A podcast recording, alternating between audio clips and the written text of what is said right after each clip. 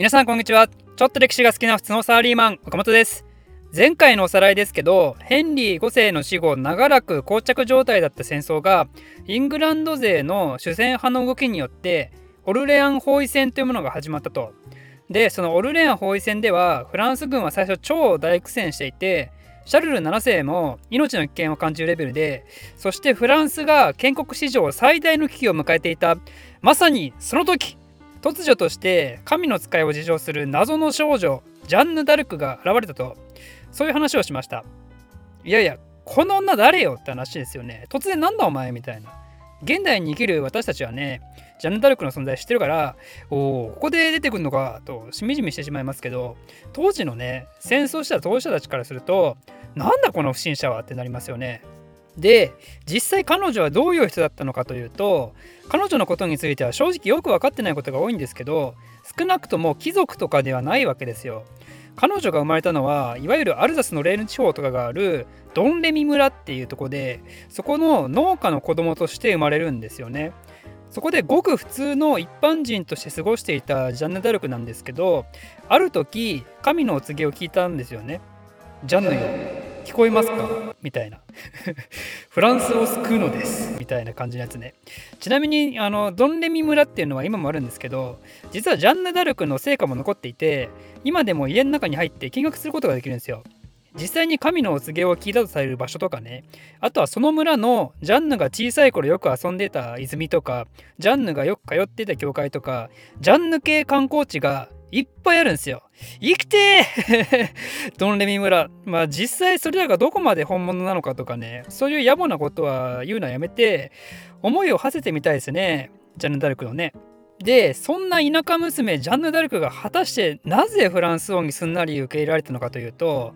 もうね、謎謎ですなんか最初にシャルル7世とジャンヌが会った時にねほらシャルル7世って自分の出陣に不安を感じたじゃないですかその不安を解消するとある秘密を明かしてくれたからとか言われてるんですけどいやいやいやなんでフランス国王が知らない秘密を田舎の農家の娘が知っとるんだと、まあ、そんな感じでよくわからんのですよ。まあ、やっぱいろんな陰謀説なんかもあるようですけどここはもうそういうもんだと思って深く考えないでください。でこのジャンヌ・ダルクがフランス軍に合流してからというとなんとあんなに大苦戦していた戦いがもう勝って勝って勝ちまくってしまうとフランス軍オルレアン包囲戦大逆転勝利でござると。なんだこれは 今時少年ジャンプでもこんなベタな展開やらんぞ。まあ、ちょっとだけ要因について触れると、実はね、フランス軍はそれまでやられてると言いつつも、戦力は結構強かったんですよ。その後のフランスを大いに支えていく名所たちが、実は数多くこの戦いに参加したんですけど、だけどね、これは籠城戦だったから、もうネガティブだったんですよね、みんな。消極的な戦いしかしなかったわけですよ。で、ジャンヌ・デルクが参加した後は、ジャンヌはそういう消極的作戦を一周して、一気に積極的に動きまくる作戦に変えたと。で、フランス人の男たちがジャンヌに尻を叩かれながら、一度思いっきり戦ってみたら、なんか勝ったわけですよ。で、そういう小さな勝利の積み重ねが、フランス軍をモチベートさせることができて、それに加えて救世主ジャンヌが自分たちの後ろにいるってことで「おおジャンヌタソーマジ天使!」っていう感じでね「ジャンヌタソー燃え!」っつってフランス軍の士気が上がってイングランド軍ぶっ飛ばすと。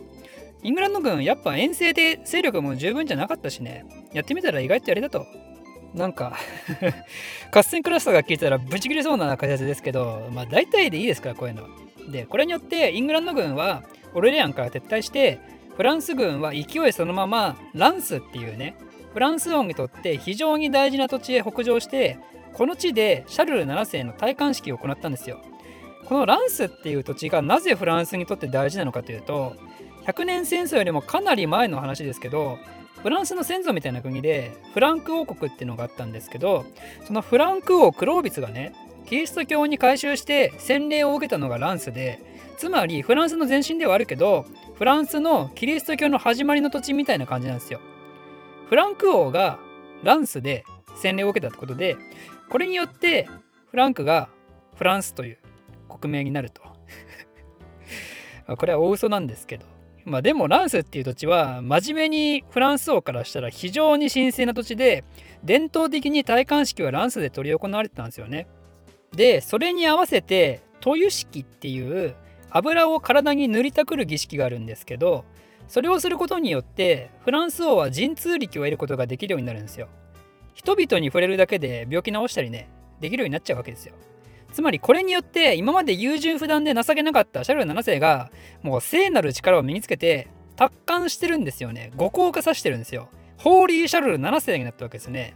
つまりジャンヌは当初の宣言通り世間的には王太子シャルル自称フランス王シャルル7世を正式な戴冠式を執り行うまで持っていくことができてこれによってシャルル7世は聖なる力を身につけてフランス国民たちも晴れてシャルルのことを偉大な王と認めてフランス国民たちが一致団結していくっていうね。もう彼女の宣言通り結果にコミットしたわけですよ。でそんな状況を目の前にしちゃイングランド側ね。やべえあっちの偽フランス王が盛り上がってやがるってことで今度はヘンリー6世も慌てて戴冠式を執り行ったんですけどもうねあのそんなのじゃねこんな勢い止められないですよ。というかランスでやらないフランス国王戴冠式なんてね意味ないんですよね。ということでジャンヌ・ダルクの活躍により大勝利したオルレアン包囲戦っていうのはね本当にイングランドとフランスの100年戦争機運の転換点になったわけですね。100年戦争天王山だったわけですよ。これにイングランドが勝ててたらフランスはそのまま負けてたろうし逆にそんな厳しい戦いにフランスが勝ったからこそここまで勢いを取り戻すことができたとでじゃあそんなオルレアン包囲戦で大活躍したフランス国民の天使ジャンヌですけどこのフランスが盛り返した後の彼女について、まあ、ちょっと説明したいと思います。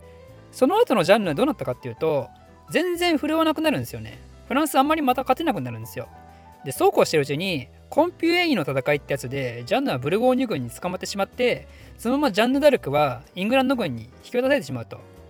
で、その後どうなるかというと、まあね、これはまた有名な話になるわけですけど、宗教裁判によって異端犯罪人扱いされて、火あぶりの刑にされてしまうわけですよ。それが1431年のことです。まあ、これもどこまで本当の話か分かんないですけど、イングランド側はだいぶ悪どいことをしてましてね、根的に。裁判なんてあってないようなもんですよ。まあ、中世の裁判なんてそんなもんですけど、ジャンヌって文字の読み書きができなかったんですけど、まあ、田舎の農家出身だからね。でそれをいいことに、私はいたんですよみたいなのが書かれた自白書をイングランドが準備して、ジャンヌに、これはお前の裁判の供述書だって嘘ついて名前書かせるとかね、あとは当時の異端審問で死刑になるっていうのは異端だった人が罪を認めて回収してその後また異端となるようなことをした時つまり今で言えば再犯した時なんだけどジャンヌは断層したことが異端として問題になったの理由の一つだったんですよね。で裁判中にジャンヌは断層はもうしませんって認めたんだけどある時女性物ののドレスが盗まれてねそれで仕方なく断層をまたしてたら「あお前それ異端2回目はい死刑!」みたいなねひどくない？そういうのがまかり通る時代だったわけですよ。ってことでジャンヌ・ダルクは悲しくもイングランドの策略によって死刑となってその短い人生に幕を閉じるわけですけど先ほども言ったように彼女が死刑になったのは1431年で彼女がオルレアン包囲戦で歴史の表舞台に現れたのが1429年なんで100年戦争であれだけ有名なジャンヌ・ダルクも実は2年ほどしか活躍しないんですよね。だけどこれほどのインパクトを世界史に残したのはやはりその突然現れた救世主っていうドラマ性とその後すぐに悪の敵国イングランドによって死刑されるっていうその悲劇性によるものですよねちなみにジャンヌ・ダルクの異端判決っていうのはこの100年戦争の後に復権裁判っていうのが行われて無効になってそして20世紀には成人認定されるに至ると。実はジャンヌ・ダルクは所詮は農民ってことで昔は今ほど有名な人間ではなかったんですけどなぜここまで特別視されるようになったかというと実はナポレオンが絡んでるんですよね。時を超えること数世紀ナポレオンによるジャンヌ・ダルク宣伝効果が非常に大きかったわけですよ。彼が自分がいざ皇帝になるって時にジャンヌをフランスの救世主として大いに宣伝してそしてナポレオン自身もまるで祖国フランスを救うジャンヌ・ダルクかのような印象操作をしてフランス人の愛国心を焚きつけながら皇帝になることに成功したと。ということでジャンヌ・ダルクっていう存在は中世においては実際にフランスの崩壊の危機から救い出し近代においてはフランスナショナリズムの高まりを支えそして現代においても悲劇のヒロイン救世主としてフランス人の心の中に生き続けてるということですよ。ということで今回はジャンヌ・ダルク特集だったんであまり歴史の流れっていう点は点ではあまり進まなかったですけどジャンヌ・ダルクに興味を持った方はもう少し彼女のことを深掘りしてもらってそして是非ドンレミ村ツアーに行ってみてください。岡本個人 Twitter アカウント開設。興味ある人は岡本歴史で検索してください。私の非生産的なつぶやきに興味ある方はぜひフォローお願いします。ではまた。